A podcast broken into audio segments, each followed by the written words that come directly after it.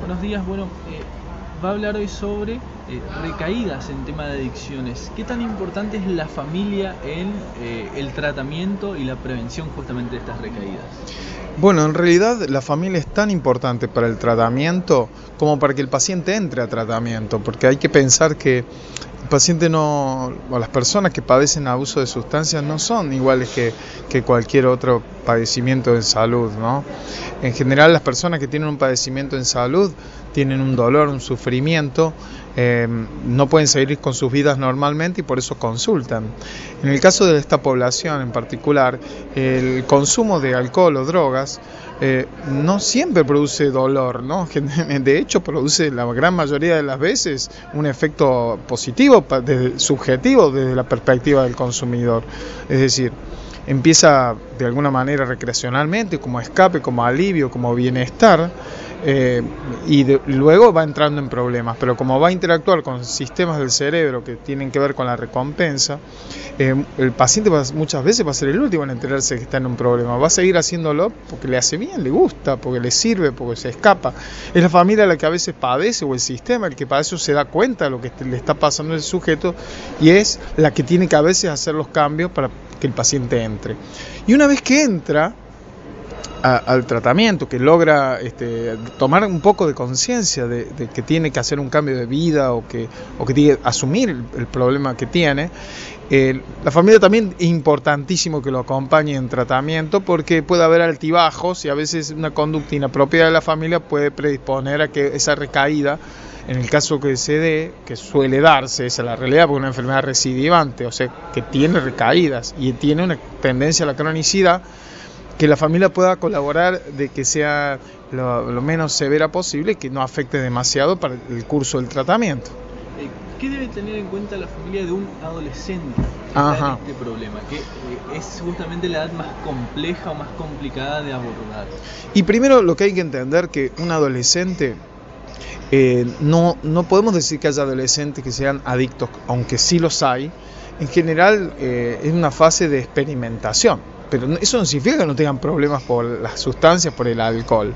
De hecho, es un problema más grave de lo que realmente se cree.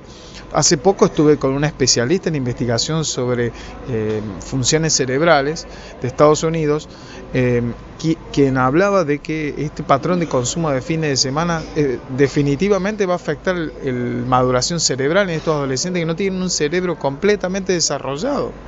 Por ende, el hecho de que las familias eh, tomen conciencia y se eduquen acerca de qué es lo que funciona es clave, eh, porque hay prejuicios que por ahí la familia puede llegar a tener, como por ejemplo, eh, bueno, el clásico a mí no me va a pasar, el clásico lo hacen todos, yo no lo puedo impedir, o por ejemplo, no, no lo hace todos los días, o este, si no es adicto, ¿por qué tengo que hacer algo cuando en realidad no pasa por eso, sino por todas las consecuencias que tiene? La familia requiere una educación y sobre todo el rol de la familia. No nos olvidemos de que es muy difícil decirle a alguien qué es lo que tiene que hacer si no lo hacemos nosotros, ¿no es cierto? Nuestra mayor influencia es el modelo, es lo que estamos haciendo.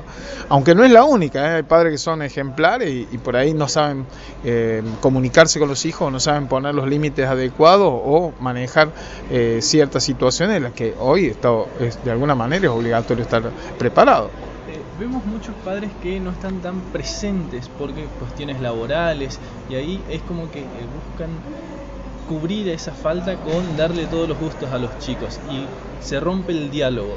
¿La falta de diálogo es una puerta para que los chicos caigan en las adicciones? Yo diría que es un cóctel fatal, ¿no? Porque la falta de supervisión, el acceso a mucho dinero, el estrés eh, los pares de riesgo, o sea, eh, vincularse con otros chicos que están con la misma situación, son los factores que están demostrados según la investigación que van a promover un aumento del consumo y de las patologías relacionadas al consumo. Definitivamente, la, ausencia de figuras parentales o de autoridad y la permisividad y, la, y el acceso a tener dinero con todo lo que eso implica este, en cuanto a, no aprender este, la responsabilidad, lo que implica este, valorar lo que, lo que se tiene y alejarse justamente del desarrollo emocional, eh, em, digamos, del carácter de esa persona. Que persona necesita este, no solo bienes materiales, una casa, ropa, este, educación, también necesita educación, podemos decir,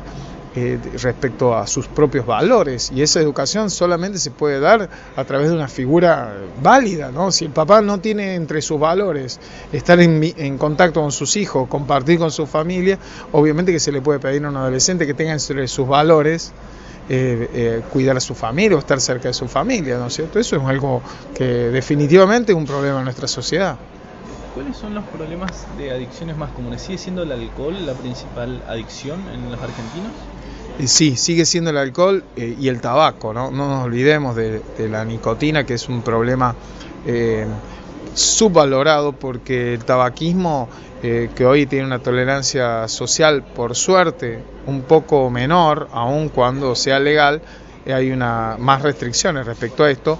resulta interesante eh, también notar de que este, eh, eso no sucede con, en la venta de alcohol a menores. Eh, y por otro lado, hay una fuerte tendencia a la tolerancia social de la marihuana. Desafortunadamente, digo yo, tantos esfuerzos para mm, prevenir o que los chicos retarden sus experiencias con alcohol y tabaco en su vida lo más tarde posible lo más cerca de la adultez posible, porque es donde baja dramáticamente el, riesgo de, tener problemas relacionados a esta sustancia. Eso no está sucediendo con el caso de la marihuana, que es donde existe una mayor tolerancia social y no se advierte de los riesgos que eso implica, en, sobre todo el desarrollo del cerebro adolescente, ¿no? No, no, no, estamos hablando del valor terapéutico de la marihuana en pacientes con cáncer, no sé, o, el tetrahidrocannabinol, que es la droga activa, pero no nos olvidemos que hablando de el valor terapéutico paliativo de, estas sustancias, estamos en realidad promocionándonos en el grupo más vulnerable, donde de alguna manera van a darse todos los riesgos temidos con la marihuana, que una es el fracaso escolar, imagínense, eso es una debacle eh, importante y los problemas de conducta en el hogar y la posibilidad de que se desencadenen enfermedades mentales. Esos son riesgos tan demostrados y sobre todo en el, cerebro adolescente. Por ende yo lo veo en ese sentido que esas son las tres sustancias más. Y después vienen las demás. Cuando, cuando un chico está en contacto, en un adolescente en general, cuando está en contacto con una o dos drogas ya le interesa probar todas, porque ese es el, espíritu del adolescente, ¿no es cierto? La experimentación, la, aventura. Y bueno, cuando está tan desarrollado y hay tanta oferta de drogas, no es eh, infrecuente encontrarse con adolescentes que han probado la cocaína. De hecho, hay este, mucho más de lo que uno cree. Es más bien al revés. Y con la emergencia, con la o la aparición de nuevos espacios recreativos, por ejemplo, en la noche, eh, por ejemplo, fiestas electrónicas y ese tipo de, de, eventos eh, que, ahora ya incluso se, se, hacen en espacios privados o medios eh, fuera del circuito, fuera del circuito controlado, regulado por, por los municipios. Eh, desafortunadamente donde se eh, ofrecen drogas sintéticas, ¿no? que tienen su mercado, aunque no tienen la masividad lógicamente de las otras drogas que mencioné. Por nada, ustedes.